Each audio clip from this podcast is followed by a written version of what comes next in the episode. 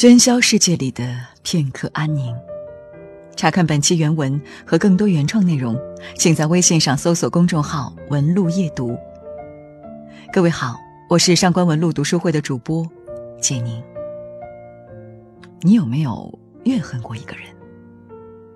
有吧？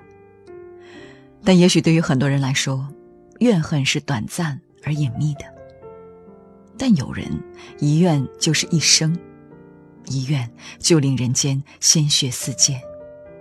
今年年初，为母报仇的陕西汉中人，三十六岁的张扣扣在一审中被判死刑。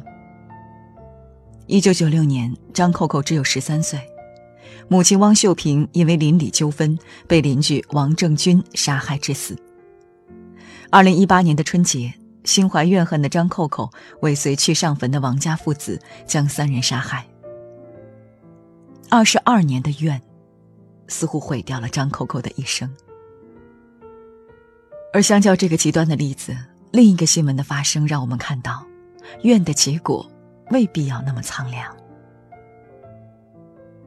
就在昨天，杭州保姆纵火案的受害人林生斌被曝已经和物业方绿城达成调解。回溯杭州保姆纵火案，绿城小区难逃干系。杭州公安消防局的认定曾显示，物业消防安全管理存在问题。于是，两年来，林生斌坚持追责，向绿城物业提起诉讼。至于昨天的调解究竟是私了，亦或是不愿再重复回忆往事，没人知道。但是，当我们受到伤害后，究竟该如何自处？台湾作家林清玄给出了答案。一位妇人来向我哭诉，她的丈夫是多么不懂得怜香惜玉，多么横暴无情。哭到后来，竟说出这样的话：“真希望他早点死，希望他今天就死。”我听出妇人对丈夫仍有爱意，就对她说：“通常我们非常恨，希望他早死的人，都会活得很长寿，这叫做怨憎会。往往我们很爱。”希望长相厮守的人就会早死，这叫做爱别离。夫人听了感到愕然。因此，你希望丈夫早死，最有效的方法就是拼命去爱他，爱到天妒良缘的地步，他就活不了了。我说。可是，到时候我又会舍不得他死了。夫人疑惑着。愈舍不得。他就愈死得快呀。夫人笑起来，好像找到什么武林秘籍，欢喜的离开。我看着他的背影，想到最好的报复其实是更广大的爱，使仇恨黯然失色的，则是无限的宽容。上面的这篇文章叫《爱莎》，名字很有意思。但是，谁会用爱去杀人呢？林清玄讲的不过是教我们要自己放过自己。佛教讲人生八苦，其中有两样是怨憎会、爱别离。怨憎会就是和怨恨、憎恶的人或事物在一起，无法摆脱，是一种痛苦；爱别离，和自己亲爱的人分离，是一种痛苦。原本指的都是负面的东西，林清玄却用对这两样东西的心结，巧妙地化解了戾气，这是一般人达不到的通透。其实，常读林清玄先生的散文，你会发现，在他的心里，很多困难未必是客观存在的。所谓的困难，不过都只是当事人的执念。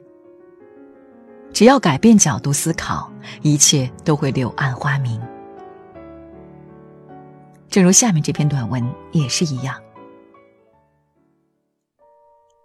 一个被鬼追杀的人跑到寺庙去找一位高僧，他伏地拜倒说：“师傅，求您救救我，我一直被一个鬼追杀。”师傅说：“可以，如果我在你的身上写满经文，鬼来的时候就会看不见你，然后他就会走了。”于是高僧在他的身上写经文。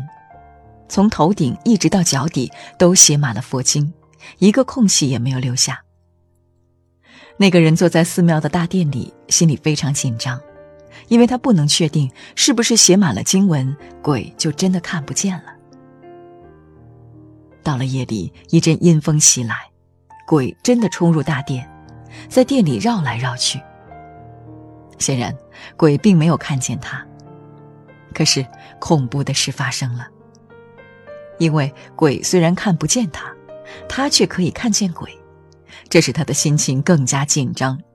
他的额头开始冒汗，全身也跟着冒汗，身上的经文便一点一点的融化了。很快的，鬼就看见他，他也被鬼抓走了。高僧长叹一声说：“唉，紧张的心比鬼厉害。”这段文字出自林清玄的短文《紧张的心比鬼厉害》。这篇文章解答了一个问题：如果我们真的遇到了客观存在的困难，究竟能做些什么？也许鸡汤会告诉你，没事的，都会过去的。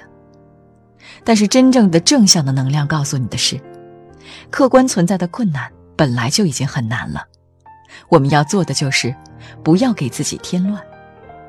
不要在被鬼杀死之前，先把自己吓死。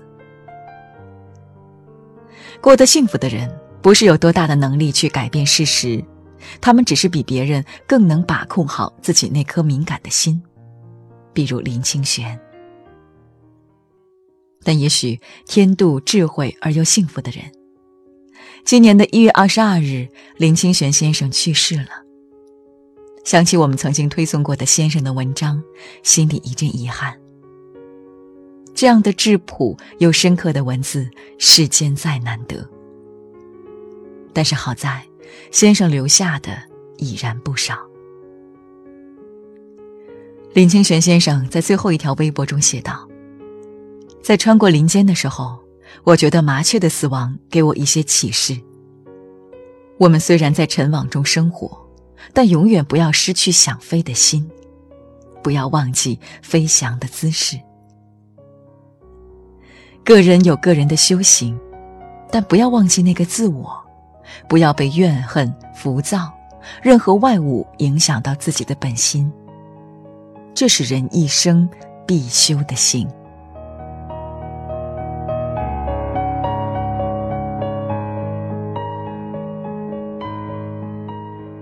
春天是万物生长的好时候，多读好书，给自己充充电吧。从四月一号起，我们将免费送出一百本神秘好书，快来关注公众号“上官文露读书会”，并回复“读书”两个字，把好书带回家吧。